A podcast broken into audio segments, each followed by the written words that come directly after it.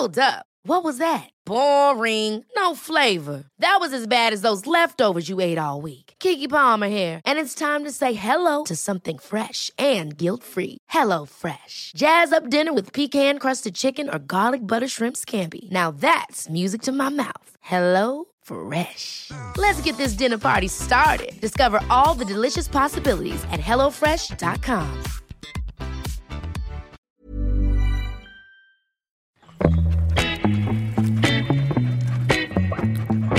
Nadie nos dijo que vivir en la ciudad es tan caro. Huele peor que la última vez. Lo que significa crecer. ¡No quiero crecer! ¡Quiero galletas! La crisis de los 30.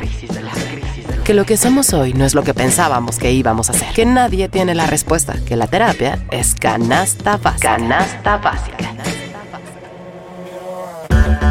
Llega un momento en la vida en el que empiezas justo a apostar por tu estabilidad emocional. Dije, ahorita que ya soy adulto, ni madre. Entonces creo que creamos personajes. A mí me pasó en alguna etapa de mi vida. Nadie nos dijo. El podcast donde hablamos de lo que en serio nadie nos dijo sobre ser adultos. Estabas trabajando. Ah, sí, cierto. Trabajas mucho. Ah, sí, cierto. Con Nani, Nando y Javier. ¿Qué será? ¿Qué será?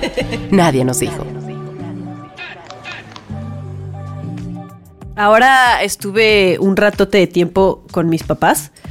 Porque pues con la pandemia, que uno puede trabajar desde casa o así, pues me fui a pasar un tiempo con ellos.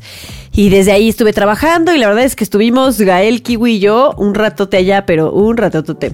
Y entonces, pues entre las muchas actividades que hacía con mis papás, También estaba la de ver series de televisión, obviamente, porque Ana Ortiz a cada rato les ponía series de televisión. Y siento que hay dos tipos de personas para ver series de televisión. Una es la persona que le pone atención a lo que está sucediendo en la serie y que realmente está entendiendo todo lo que... Ajá, se interesa y está entendiendo todo lo que está sucediendo. Y luego está la otra persona que sí está viendo, pero luego está en su celular, pero luego se para por un vaso de coca, pero luego, ya sabes, o sea, como que no está Abre poniendo del todo de atención. Exactamente. Este, hasta interrumpe, ¿no? Así de, miren lo que me mandaron y te lee así lo que le mandaron. Mira lo que dice tu tía Elba. Y se pone play. Exacto, no, y que te, das cuenta, que te das cuenta que no está poniendo atención porque está viendo historias con sonido y de repente como que se asusta y dice, ay, güey, ya me cacharon que estoy en el Instagram.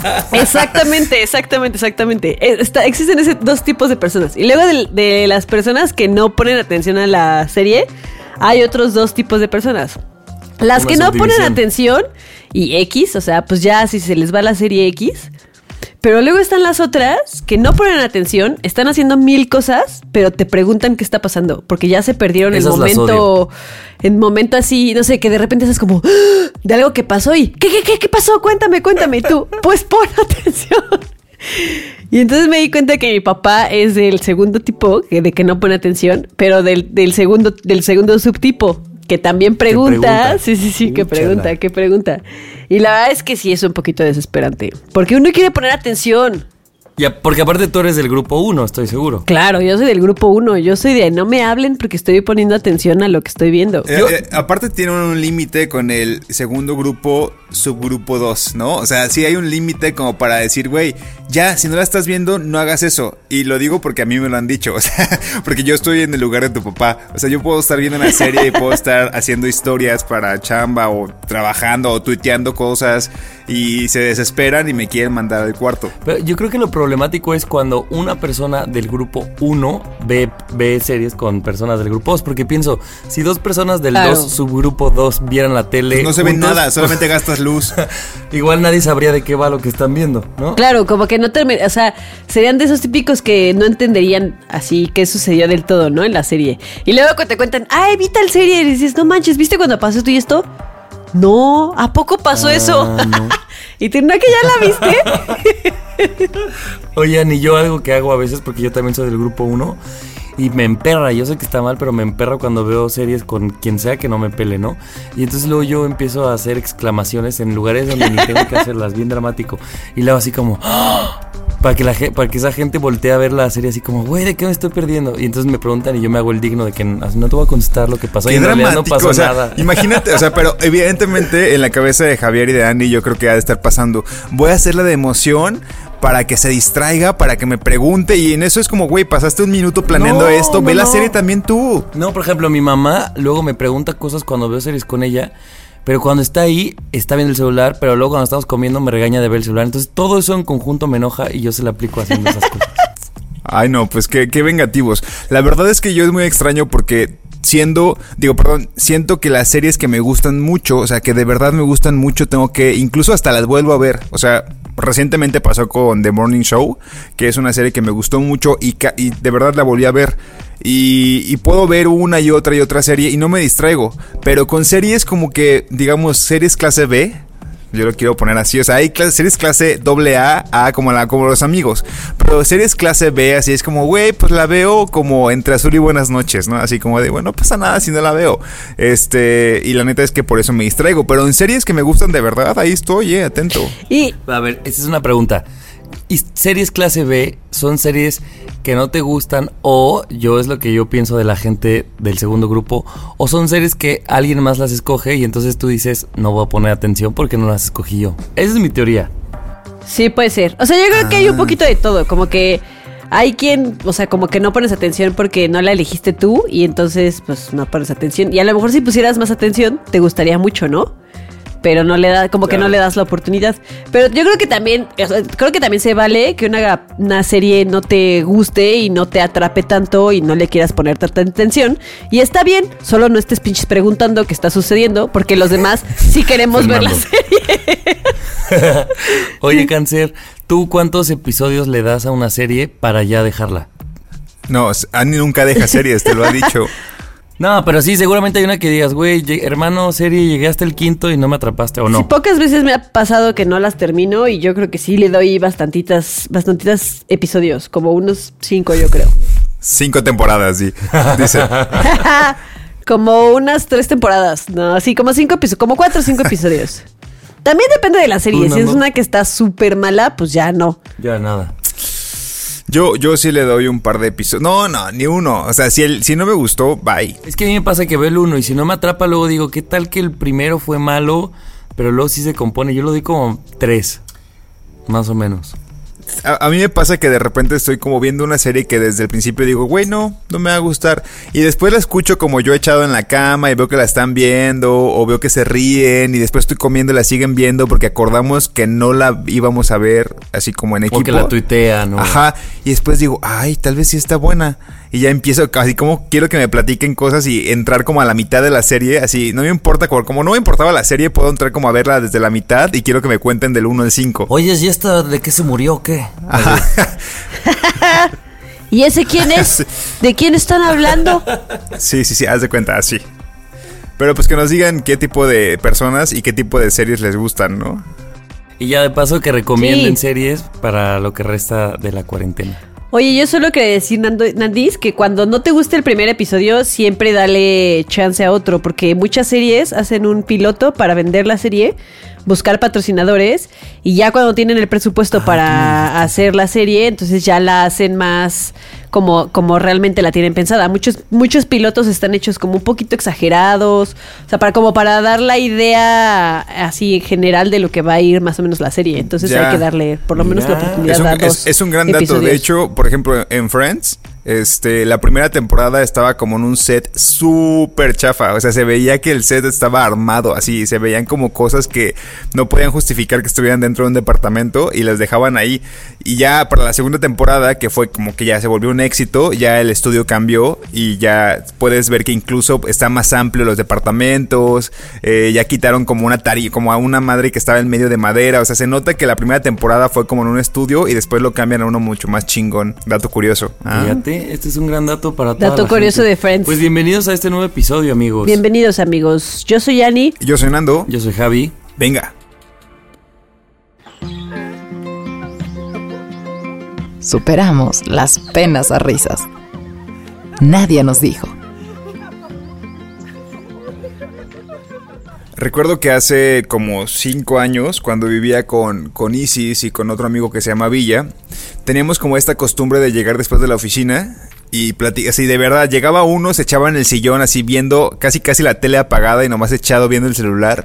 Llegaba otro y se platicaban como que tuvieron un mal día y llegaba el tercero porque habíamos tres ahí en una casa y y nos platicábamos el día y era como, güey, tenemos 25 años, nos fue de la verga, pinches trabajos nos explotan, estamos súper cansados y sacábamos una botella de vino y la tratábamos de abrir. Y de hecho, tratábamos de abrir porque siempre se nos iba el corcho mal porque no teníamos acá corchos. Entonces... Con, cuchillo, ¿qué? Ajá, con cuchillo y luego teníamos que eh, eh, como presionar el corcho para que se hundiera mejor.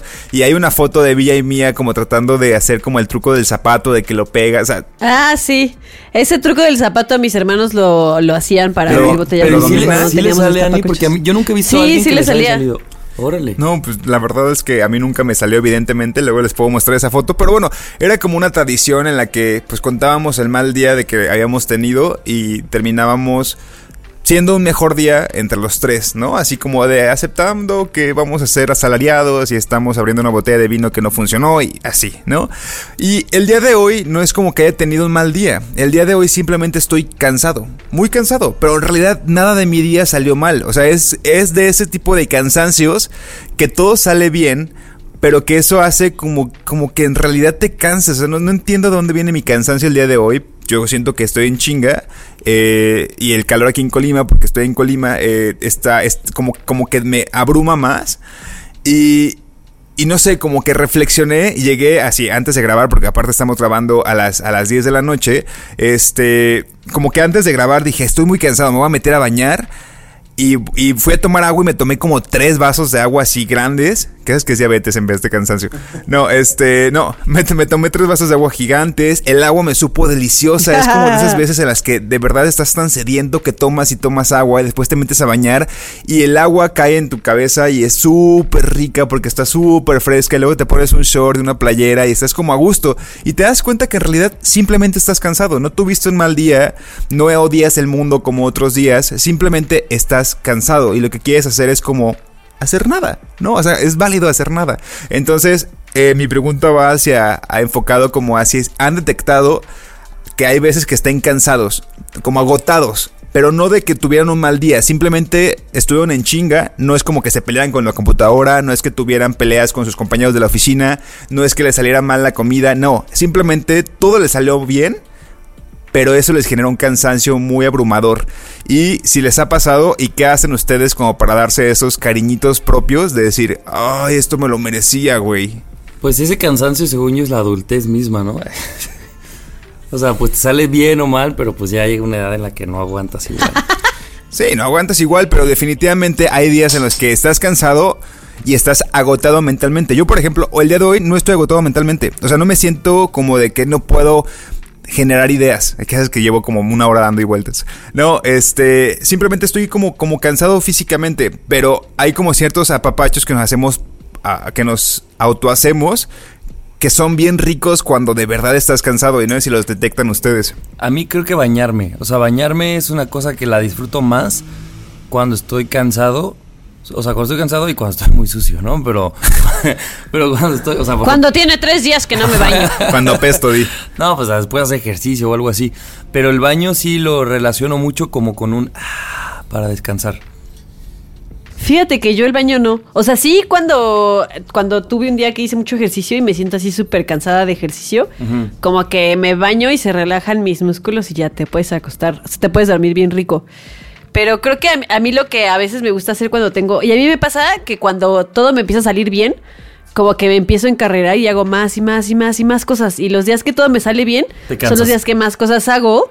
Ajá, y me canso más porque como que como que te emocionas, como que esto ya me salió, entonces voy a hacer otra cosa, y haces otra y también te sale, y haces otra y también te sale, y otra y otra y otra, y te sigues así hasta que se acaba el día. tiene toda la lógica. Sí, güey. Hoy me pasó así. A mí me pasa eso. O sea, hoy me pasó así. O sea, de verdad, si yo hubiera estado abrumado como de que me salían malas cosas, estuviera cansado y hubiera dicho, güey, grabamos otro día. Neta, hoy no tengo ganas. Pero no, o sea, realmente todo me salió bien, que la cereza del pastel es grabar ahorita y estoy bien, estoy contento.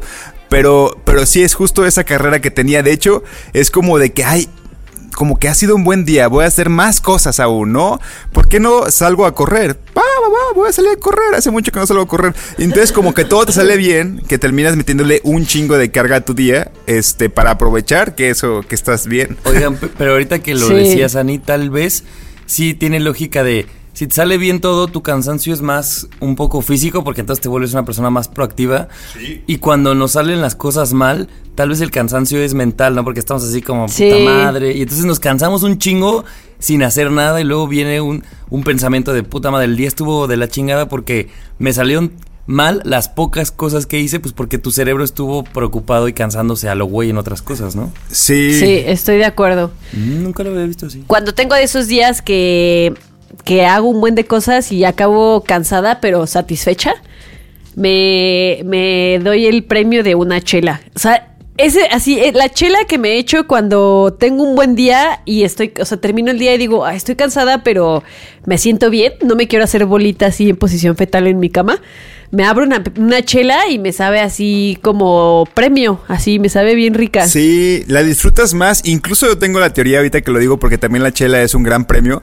Que cuando tienes un día agotador, pero de que todo te salió bien y te ganaste una chela, esa chela te dura más. Así como que la tratas de disfrutar aún más. Como que sientes que tiene un litro en vez de 355. acuerdo. y, y cuando estás abrumado. De verdad te la chingas y quieres abrir. En chinga. Ah, sí, y se te sube rapidísimo y después te quieres enfiestar, pero tu mente y tu cuerpo no están conectados y terminas como, como, como raro, como la chela como que te hizo efecto muy rápido y terminas como ahora peor pedo, Sí. como una chela. Fíjate que te- el, el exnovio de una amiga tenía un ritual que a mí me parecía muy bueno, que cada que le caía un buen proyecto de trabajo o celebraba una buena noticia, se iba a comer una hamburguesa. Entonces, Mm. para él, las hamburguesas eran un signo de buen augurio o de buena suerte. Entonces, no me acuerdo si esto último si era cierto o no, pero me parece que él solo comía hamburguesas cuando había una buena noticia. ¿Qué amiga tú? No, pero era el novio, de el exnovio de una amiga. ¿Quién? ¿Te vale, ma? Ese no es el punto.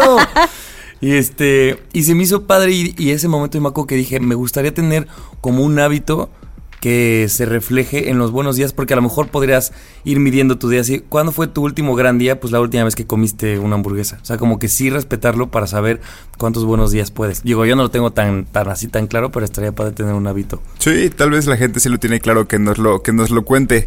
Pero ha- hay algo que también he detectado cuando el cansancio es más mental que físico.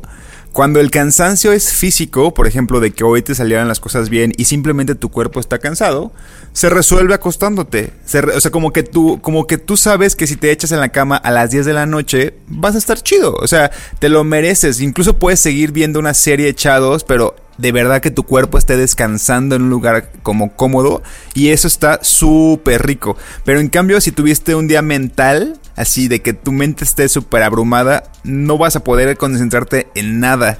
Y vas No. a dar 100 vueltas en la cama. Ajá, sin poder sí, porque no vas a poder dormir. Es bien desesperante eso. Es súper desesperante. Entonces, de verdad yo les deseo a la gente que estén teniendo más días como cansados físicamente y menos mentalmente, porque eso se resuelve con, con un acostón. Oye, Javi, ahorita que decías lo de los, lo de la hamburguesa, eso a mí me parece Ajá. una gran idea. A mí me gustaría tener un ritual, pero más que que sea una cosa, porque siento que de- decir como, no sé, voy a comer alitas solo cuando tenga buenas noticias. Pues el día que yo no tenga buenas noticias y se me antoje unas alitas, pues está chafa no poder comértelas. Pero a lo mejor sí un ritual tipo, me voy a tomar una chela, pero imaginamos que yo tuviera una azotea a la que pudiera subir, pero me voy a subir, voy a subir una silla a la azotea y voy a poner música, este, y me voy a tomar una chela para festejar. O sea, como más como un ritual como de, como de, de diferentes, o sea, como de juntar cosas para hacer, más que. Y hasta tener tu playlist, ¿no? Específica Sí, de exacto, la playlist exacto. de las cosas chidas. Ah, estaría bien padre. buena. Me voy a poner a armarme mi ritual de buenas noticias. Hay que armar una playlist de, de- de buenas, de cosas chidas, de canciones chidas. Sí, sí, sí. Oye, Órale. No, sí, sí, espérate, yo también tengo una gran pregunta. ¿Qué hacen en eso que decías cuando, cuando tienes un día malo y no puedes dormir y estás dando vueltas en la cama? O sea, a mí de verdad me cuesta mucho trabajo. Y yo hay veces que soy ese ratoncito que le está dando vueltas al problema, ¿no? Que ya lo hemos visto en varios memes GIFs. Y un amigo un día me dijo, ah, pues tómate estas gomitas de melatonina. Una gomichela, di. No, en las gomitas de melatonina y pues te calman y te hacen dormir, ¿no? Pero me dice, tienes que tener cuidado porque si, como cuando te queda el sueño, si lo vences, pues ya valiste madre, ¿no? Y entonces me pasó que una vez yo no podía dormir porque no sé qué traía en la cabeza y me la comí y sentí como me iba llevando la melatonina al sueño y estaba a punto de dormir y de repente otra vez mi mente así de el pedo, otra vez el problema y valí madres hasta las 4 de la mañana. Entonces quiero que la gente nos diga también si tiene Ay, algún- qué horror. Si Es se mete la gomita, ¿no? si se mete la gomita. No, no, hombre, a mí me meto la gomita, pero pero eso, ¿qué hacen? Porque tiene que haber cosas. O sea, una vez yo estaba tan desesperado que hasta puse música para meditar y la ponía y en eso mi mente empezaba como, ¿y si se me acaba la batería? ¿Cuántos datos me consume esta play? O sea, eran cosas así absurdas, No ya que solo estás todo ansioso y no puedes... Es que es súper. Ahí es desastroso que tu mente esté, esté como hecha, hecha bolas, porque ni siquiera nada te da risa, estás de mal humor. Y hace rato, pues estaba aquí con una amiga. Y salgo y le digo, ay, güey, hoy sí estoy súper cansado, ¿qué pedo? Y nos empezamos a reír de pendejadas, así como que todo nos daba risa, pero como un cansancio de. Pues de- era Del risa, bueno. era, era, era exacto, era como risa de cansancio, y era como muy divertido. Y este, y creo que, que, que este cansancio es como incluso rico. O sea, Sí. es como ese cansancio rico, ¿sabes? Como de que, güey, fue un buen día. O sea, este resultado que estoy sintiendo, que es que no me levanto mañana ya. este. Es rico. Ojalá este, que, no- que nos digan sus canciones como para dar para arriba para estos días chidos, cansados, chidos.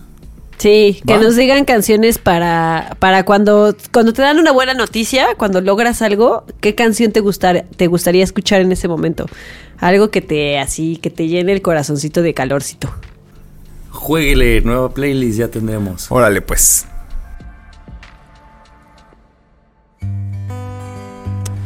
Mientras más crezco, más me suenan las rodillas. Nadie nos dijo.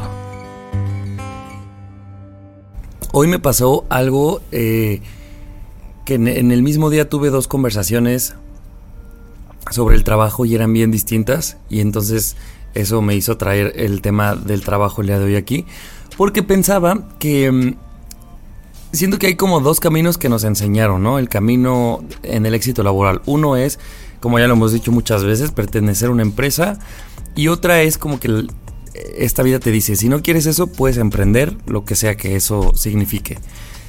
Y de ahí viene como que hay un, éxito que todos medimos que es el ingreso que, tenemos, o sea, el ingreso que nos genera esta chamba.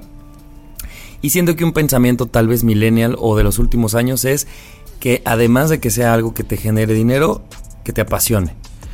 Y entonces como que hablaba con una amiga de cómo esto nos abruma tanto y me hizo recordar un episodio que hablábamos de las parejas y de cómo a veces a una pareja le depositamos todo, ¿no? O sea, que sea nuestra fuente de alegría, pero de admiración, pero de sexo, pero de familia, pero de todo. Entonces decíamos, qué complicado. Y creo un poco que, que también a veces al trabajo le pedimos demasiadas cosas y como está cabrón que nos las cumpla todas, pues terminamos teniendo una frustración y una relación como de amor-odio hacia el trabajo, porque entonces si ganamos bien no nos apasiona y si nos apasiona no nos va tan bien y entonces como que hay una comparativa que luego yo hoy me ponía a pensar, dije, bueno, según quién, ¿no? O sea, ¿por qué nos tiene que apasionar o por qué tenemos que ganar mucho dinero o por qué tenemos que emprender? Y, no sé, se me hizo muy, muy chido traerlo porque siento que en este podcast por lo menos cada quien tenemos una visión distinta del trabajo y cada quien lo, lo operamos de maneras distintas, pero quiero ver ustedes cómo viven esta, o sea, barajear todas estas cosas con el trabajo. ¿Cómo les va a ustedes? Fíjate que a mí me pasa, mi familia, mis hermanos, hablando específicamente de mis hermanos, eh, los dos más chicos, el más chico de todos, pues supo como a qué se quería dedicar y, dedicar y cuál era su pasión desde muy chiquito, ¿no? Y desde muy chiquito, desde antes de que él llegara a la prepa, él ya sabía que iba a estudiar, este, se fue a hacer su maestría, o sea, como que siempre caminó hacia yo quiero llegar a este punto, ¿no? Luego mi hermano, el que sigue, eh, más o menos igual, no tan definido como mi hermano el más chico, pero sí sabía más o menos por dónde quería caminar y construyó toda una vida para alcanzar como retos profesionales.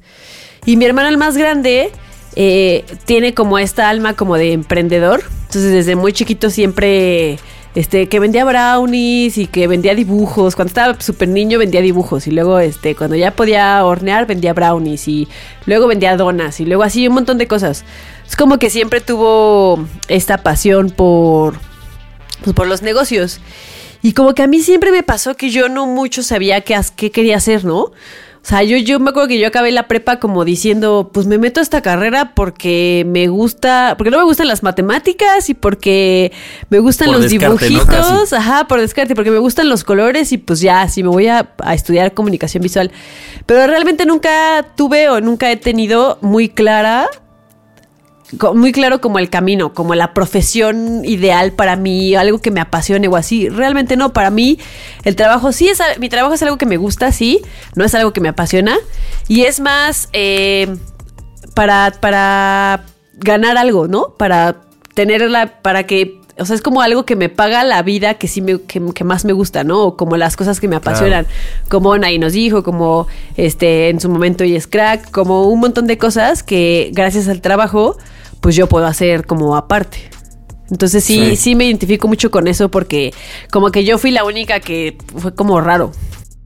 Oye, ¿y se te exigía de alguna manera o era como un comportamiento así de, o sea, de, de que tú buscaras algo que te apasione como a ellos o que lo tuvieras tan claro? ¿O, o tú te sentiste presionada o no necesariamente? no presionada, pero sí, o sea, de repente me pasa que hablan, hablan de lo que yo hago como si fuera algo que me apasiona un montón. Y como que digo, eh, la neta no. Mira, hermano. Se trabaja, se trabaja para comer. Exactamente, o sea, como que, por ejemplo, mi papá siempre ha sido mucho de, y luego de aquí a dónde vas a ir y hasta dónde vas a crecer y qué puesto y eh, tu empresa, no sé qué, y de repente yo digo como, Espérate. ¿Ya sabes? bien. Entonces, más Ajá. bien es, es eso, que, que me digo como, pues tampoco voy a decir que no para no meter ahí como la polémica, pero no es como Pero que yo, yo sé diga. que no. Exactamente, sí, sí, sí. Pero presionada Pero eso, no. por ejemplo, eso me parece bien padre, Ani, porque, por ejemplo, y les digo que esto lo saqué hoy, una amiga me decía, es que, güey, ya llevo varios trabajos, todos godines, pues, o sea, todos como con empresas grandes, y me dice, siempre regreso al mismo punto o me encuentro en el mismo punto en el que no estoy como contenta con, con la estructura de Godín. Y entonces primero pienso que es la empresa, pero cuando, cuando en mi haber ya van cinco empresas, pues tal vez soy yo quien no... Y, y no se ha dedicado, con- o sea, y, y no le da por emprender. no le ha dado todavía por, por otro camino, porque justo mi- el tema yo, que yo decía es, güey, pues te enseñan que hay uno, dos buenos, ¿no? Y el emprender, pues necesitas varo, necesitas otras cosas que son más complicadas. Y justo hoy hablaba con, con la otra persona que me hizo hac- hacer este tema, que es alguien que emprende, pero tiene un, un, un negocio de comida, de desayunos. Y ella me decía, pues es que yo cierro a la una, y si yo podría ganar más y cerrar y dar cenas y dar comidas y cerrar a las 10 de la noche, dice, pero si lo hago, ¿dónde queda mi, mi tiempo de vida, no? Claro. Y dije, güey, qué cabrón. Pero al final, como emprendedor, alguien podía haber dicho qué poco ambiciosa es esta persona. Porque Claro. pues tienes el local, ¿por qué no lo explotas? ¿Por qué no Sí. sacas el triple? Y dije, güey, ¿cómo hay varias formas de tener éxito? Y una, por ejemplo, hoy, esa que se me hizo maravillosa fue de, voy a ganar menos porque... Porque también voy a ganar del tiempo que me sobre de ir a caminar, de ver a mi familia, de lo que tú quieras hacer con ese tiempo, ¿no? Y eso me hizo pensar que, por ejemplo, yo la neta siempre digo que me apasiona mi trabajo y la verdad, lo voy a decir por primera vez, no. No, o sea, no es que no me apasiona, más bien me gusta mucho que me deje hacer las otras cosas que me apasionen. Y me gusta mucho la química de mi trabajo con lo otro. Pero el, el trabajo per se soy un poco como Ana, como me gusta. más no, así que digas, güey, me vuelve loco, ¿no? Es que sí, o sea, a mí me da mucha risa de que hemos escuchado, ¿lo puedo decir? Muchas veces a Javier decir, güey, es que no me gusta trabajar. Y es la no me gusta trabajar. Sí, sí, he, encontrado un camino que es, no, o sea, no es como trabaja y cuando trabaja, yo o sea, lo hemos visto, Ana, o sea, de que graba y dura horas y ha platicado en el podcast que se va a Cuernavaca 24 horas a trabajar. O sea, entiendo que sí te exige pero no te, no tienes un horario. Por eso en el freelance eres muy libre. Y por eso dices, güey, pues genuinamente no me gusta trabajar, pero cuando trabajo, pues estoy ahí, porque evidentemente estamos en un sistema capitalista que tengo que ganar dinero, ¿no? Tengo que pagar cuentas, tengo que hacer esto. Pero, eh, por otro lado, eh, yo, por ejemplo, siento que a mí me mama trabajar. O sea, trabajo hasta cuando no debería trabajar. Estoy trabajando todo el tiempo y yo siento Hashtag I love my job. es que creo que que sí estoy en un lugar eh, que me gusta, o sea, no digo como en la empresa, no, estoy en un área que me gusta, o sea, yo no me veo siendo doctor o siendo estudiando otra profesión, o sea, yo, estoy, yo, yo soy comunicólogo y me encanta la comunicación. El pedo aquí es que es que pues la comunicación no es muy bien pagada, o sea, el punto No, es eso, o sea, de que, de que a veces lo que te apasiona pues no va a ser un match con lo que te con lo que con lo que sea bien ingresos. Yo siento que si me gustara trabajar y fuera arquitecto o fuera ingeniero, que suelen, suelen ser como carreras bien pagadas, güey, ahorita estuviera ahorita estuviéramos grabando en Hawái. O sea, y les invitaría todo el pedo porque pues se vería, o sea, siento que es una mala mezcla, o sea, yo me gusta mucho mi chamba, pero o sea, pero pero sí tienes que chingarle mucho para poder destacar y para que sea un ingreso considerable que te dé una buena vida.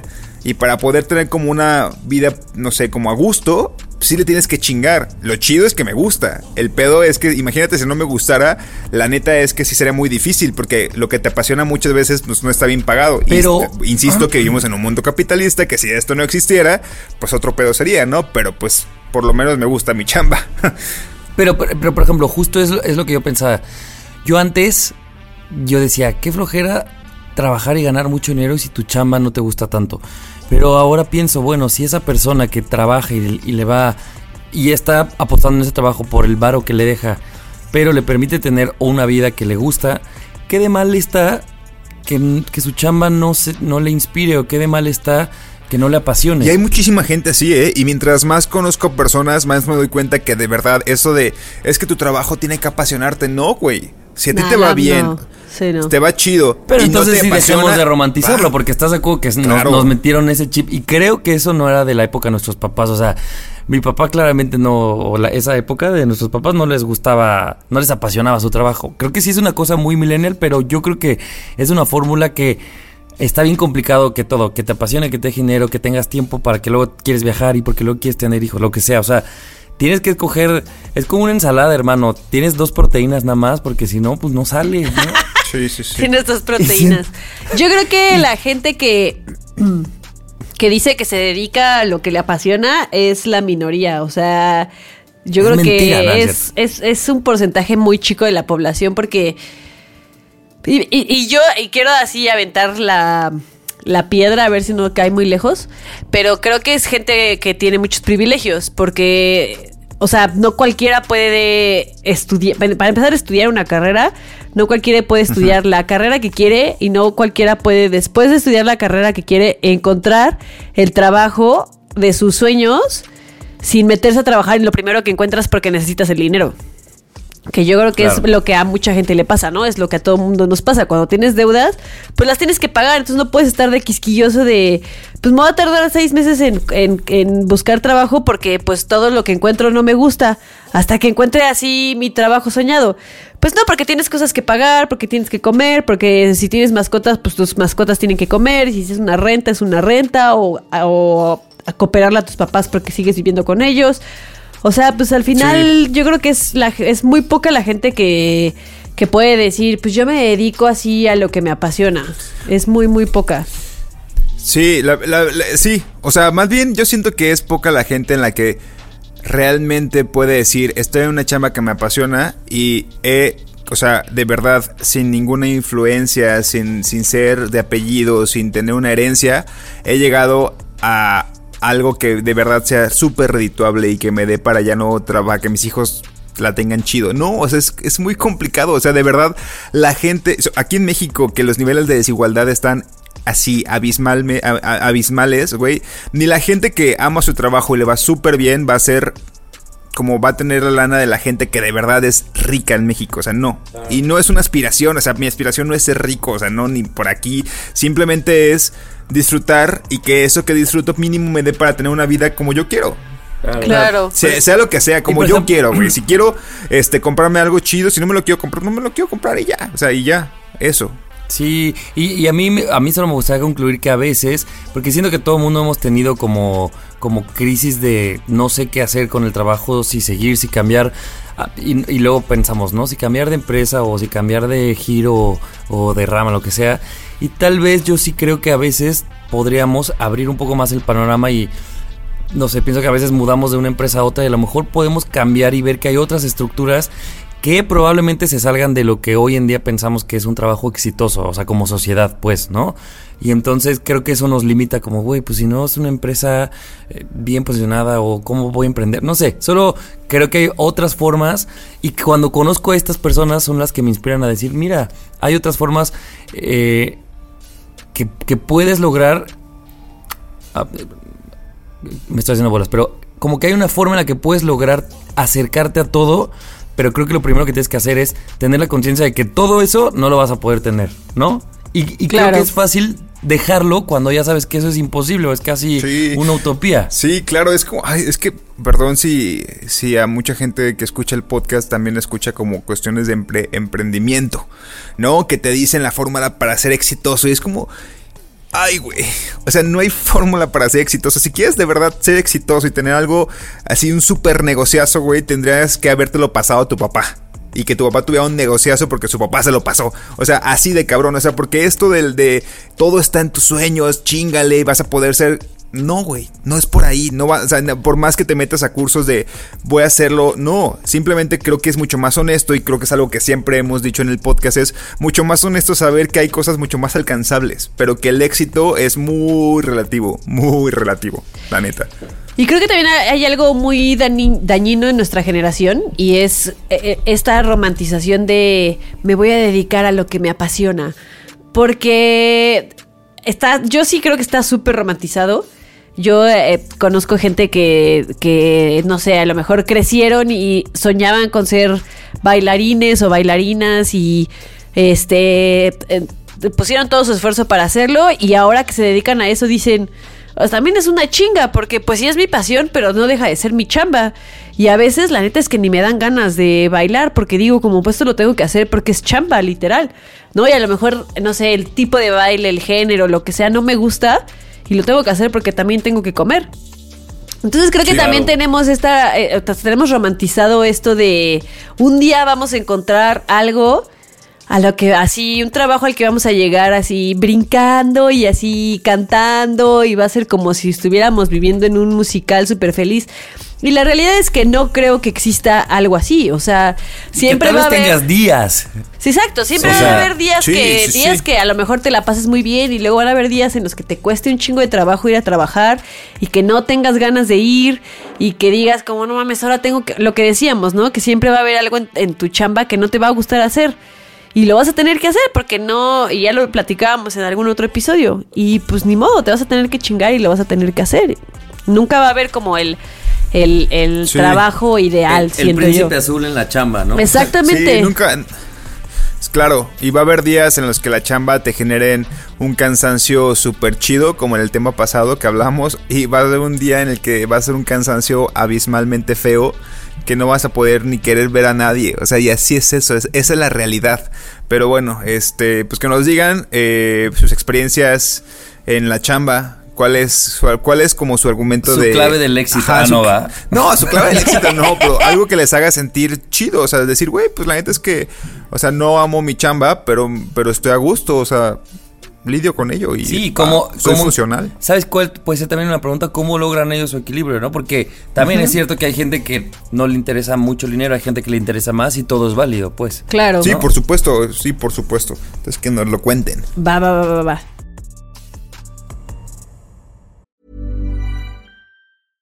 Hey, I'm Ryan Reynolds. At Mint Mobile, we like to do the opposite of what Big Wireless does. They charge you a lot, we charge you a little. So naturally, when they announced they'd be raising their prices due to inflation, we decided to deflate our prices due to not hating you. That's right. We're cutting the price of Mint Unlimited from $30 a month to just $15 a month. Give it a try at mintmobile.com slash switch. $45 upfront for three months plus taxes and fees. Promote rate for new customers for limited time. Unlimited more than 40 gigabytes per month. Slows. Full terms at mintmobile.com.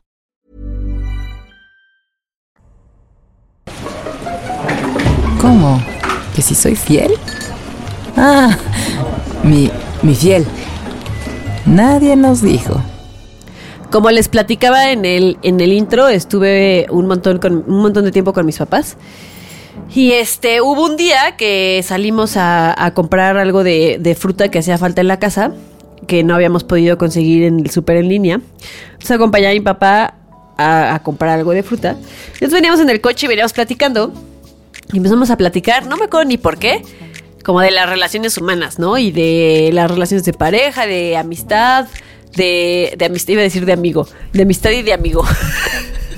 De- Amistades, amigo. de amistades, amigo. De todas las relaciones, ¿no?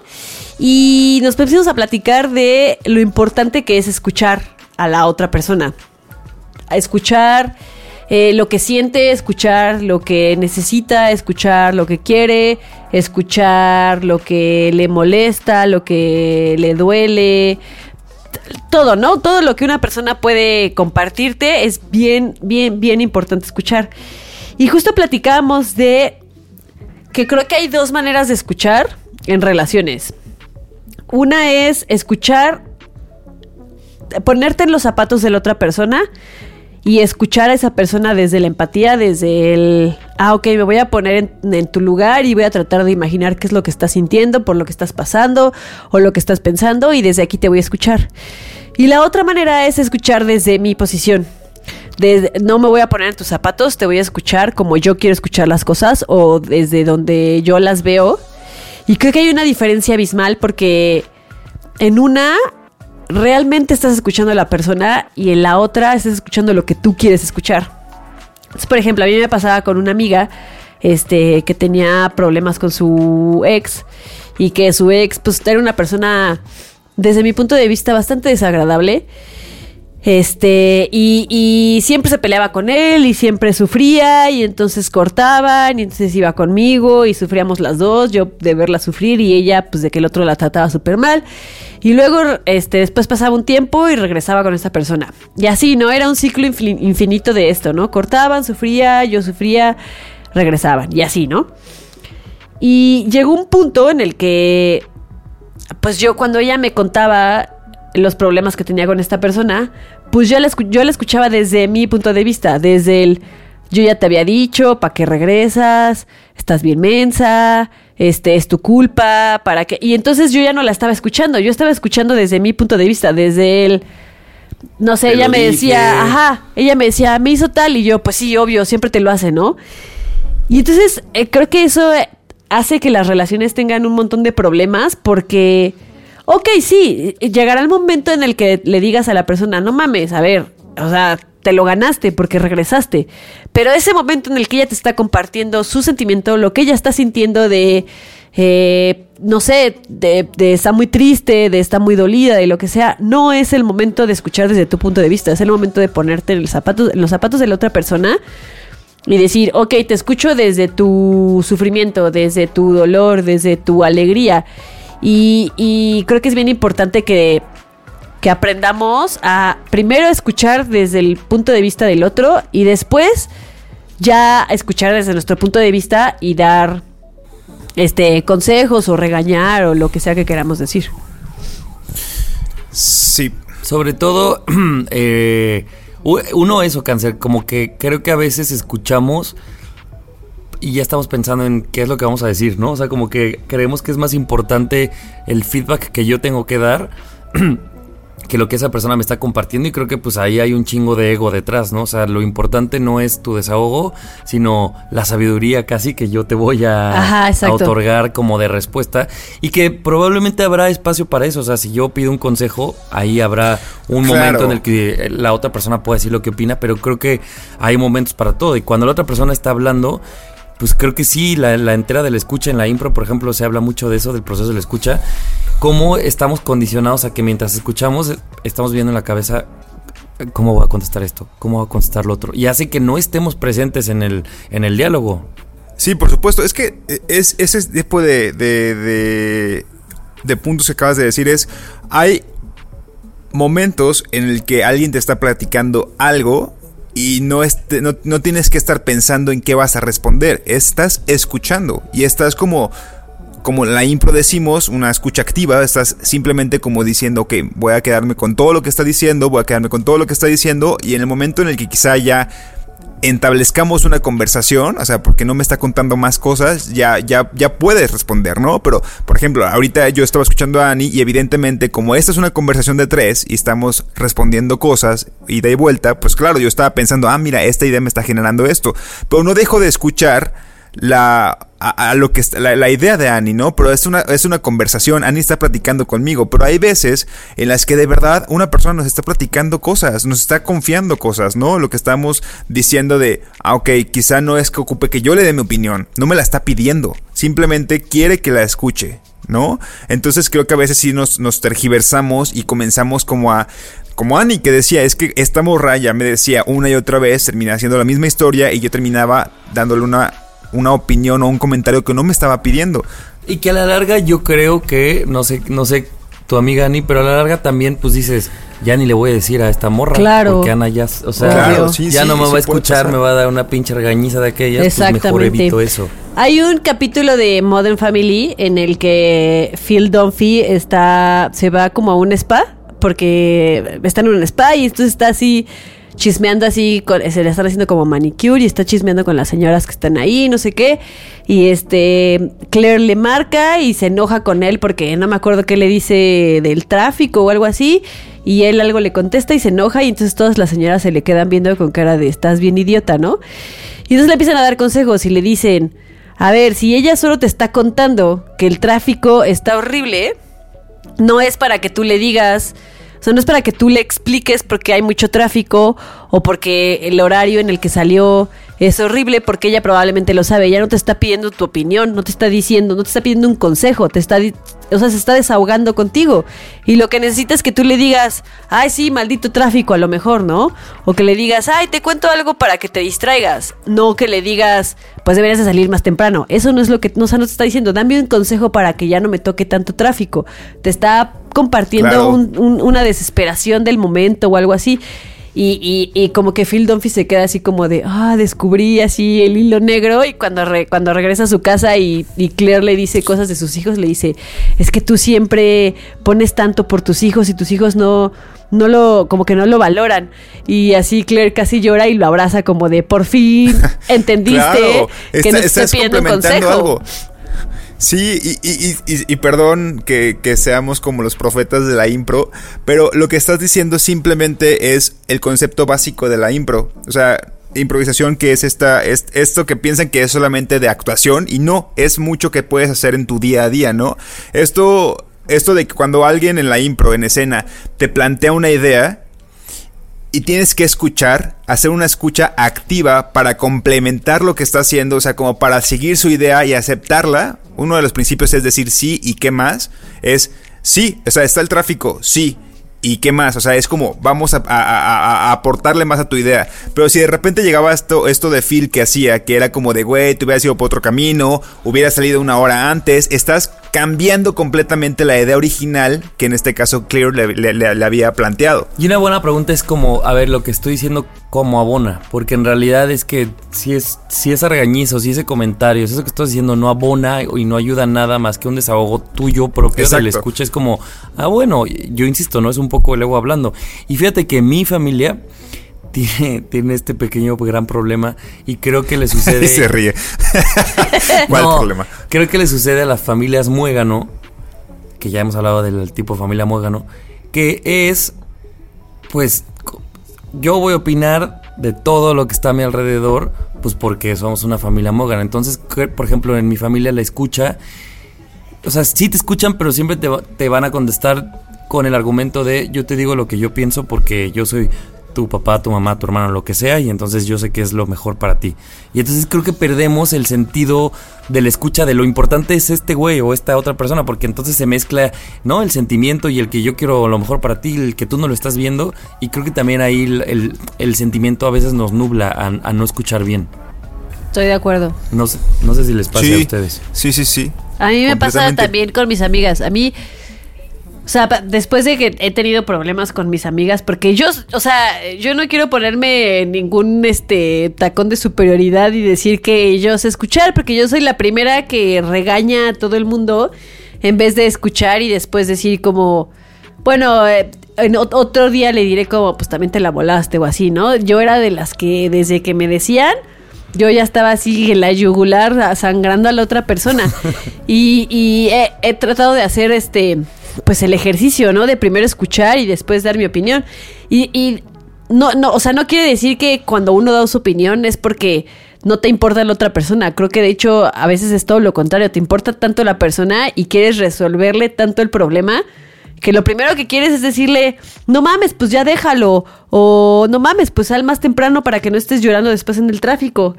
Pero pues justo estás pensando en ti y en cómo tú le resuelves el problema a la otra persona y no pues solo a lo mejor necesita que lo acompañes en ese momento de frustración o algo así. A mí me cuesta muchísimo trabajo, muchísimo.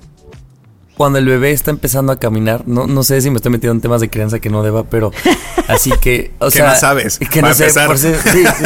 No, pero sí he visto, por ejemplo, que está empezando a caminar y como que de gatear se para y así, entonces como que en una escena me acuerdo que el papá o la mamá le daba mucho miedo y quería como proteger de que no se caiga y decía, no, tiene que experimentar y pues tienes que se gatea, se para, se cae, está bien, pues le sigue. Y si, y si tú estás queriendo protegerlo y diciéndole cómo va a hacerle para que nunca se caiga, pues nunca lo vas a lograr. Sí, es que tendemos a ser súper, no sé si esta palabra exista, pero aleccionadores.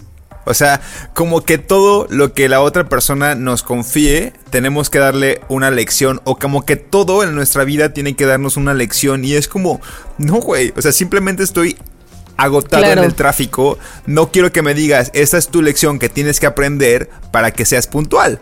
Y es como, no, güey, no te marqué para que fuera, para que me dieras una lección. Te estoy marcando porque me siento de la verga y nada más quiero que me acompañes. Y ya. Eh, Esto me recordó a una cosa que ustedes dos hablaban hace muchos episodios que tiene mucho que ver y es que un día Mousito, nuestro productor, llegó y nos contó algo malo de su trabajo y que entonces Nando estaba en su mente diciendo ¿Cómo lo ayudo? ¿Cómo le ayudo? ¿Qué le digo? Sí. Y entonces Ana solo dijo, ay, lo siento mucho, Mo. Sí. Y fue como ese gran ejemplo, ¿no? De, pues a veces también es esta cosa de creo que me corresponde decir algo y probablemente a veces... Y descansan los dos, ¿eh? Claro. O sea, Mo no estaba llegando para, no sé, pues, para pedirnos que le ayudáramos a algo propiamente, porque cuando ocupas ayuda, pues lo dices, ¿no? Necesito ayuda, ¿no? Cuando la otra persona no te dice eso, no te dice la palabra necesito, probablemente, o sea, no, lo- no, lo- no, no, no tienes que vez es un desahogo, No, ¿no? exacto. También hay que aprender cómo diferenciar, porque a veces somos som- súper ambiguos, ¿no? Si la necesitas, dilo. Y si no, simplemente está como lo que decían y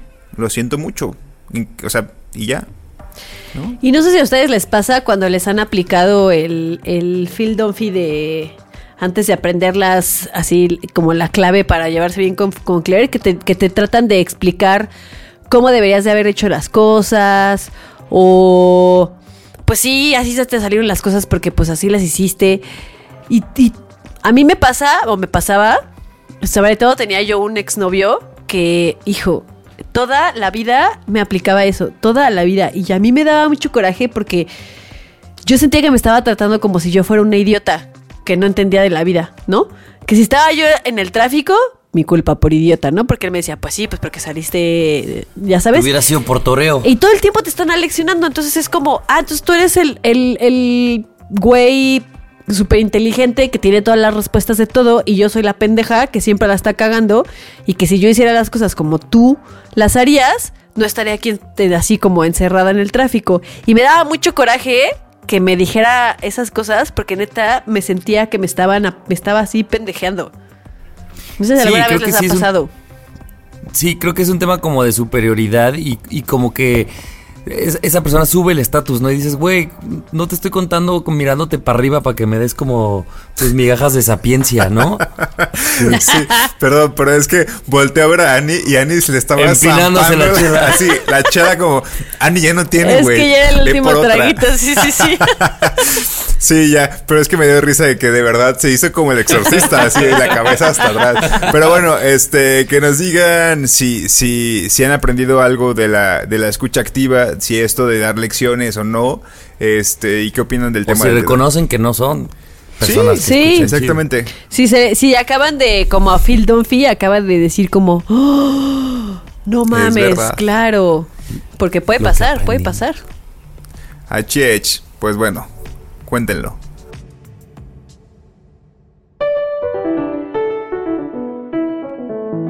Síguenos en redes sociales, arroba Nadie nos dijo, en Twitter, en Instagram y Nadie nos dijo podcast en Facebook.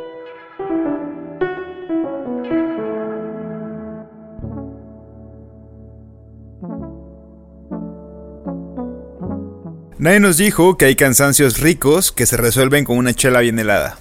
Nadie nos dijo que existe un cansancio que valoraríamos sentir. Nadie nos dijo que hay de cansancios a cansancios y que algunos son más ricos que otros. Nadie nos dijo que no existe un camino para el éxito y que este es completamente relativo.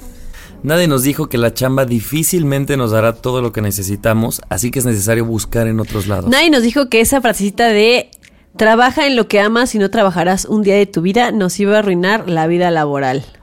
Falso, falsísimo. Uh. Nadie nos dijo, nadie nos dijo que la escucha activa es aquella que no espera lecciones. Nadie nos dijo que para escuchar al otro hay que dejar nuestro ego al lado. Nadie nos dijo que hay diferentes maneras de escuchar y hay que aprender a identificar cuál es la necesaria en el momento. Wow. ¡Aus! ¿Ustedes cómo escuchan, amigos? Ah, Oigan, estuvo, estuvo. Siento que este programa duró una hora o es porque estoy cansado. Pues mira, vamos en el minuto 53.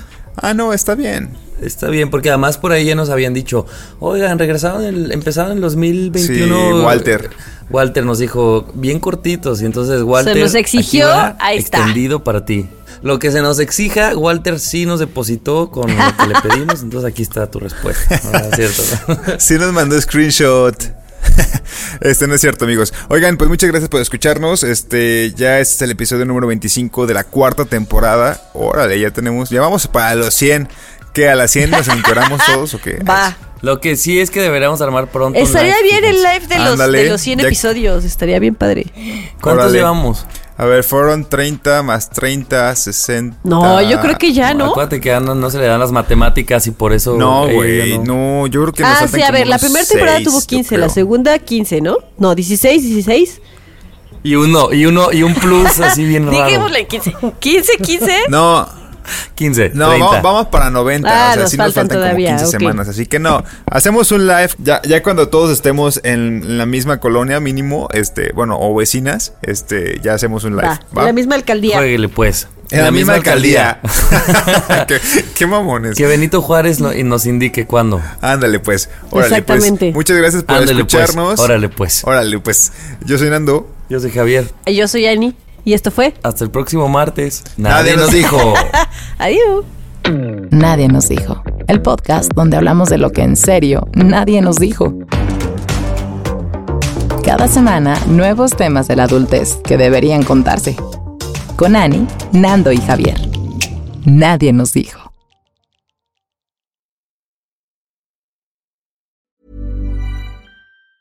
Ever catch yourself eating the same flavorless dinner three days in a row? Dreaming of something better? Well, HelloFresh is your guilt free dream come true, baby. It's me, Kiki Palmer. Let's wake up those taste buds with hot, juicy pecan crusted chicken or garlic butter shrimp scampi. Mm. Hello Fresh. Stop dreaming of all the delicious possibilities and dig in at HelloFresh.com.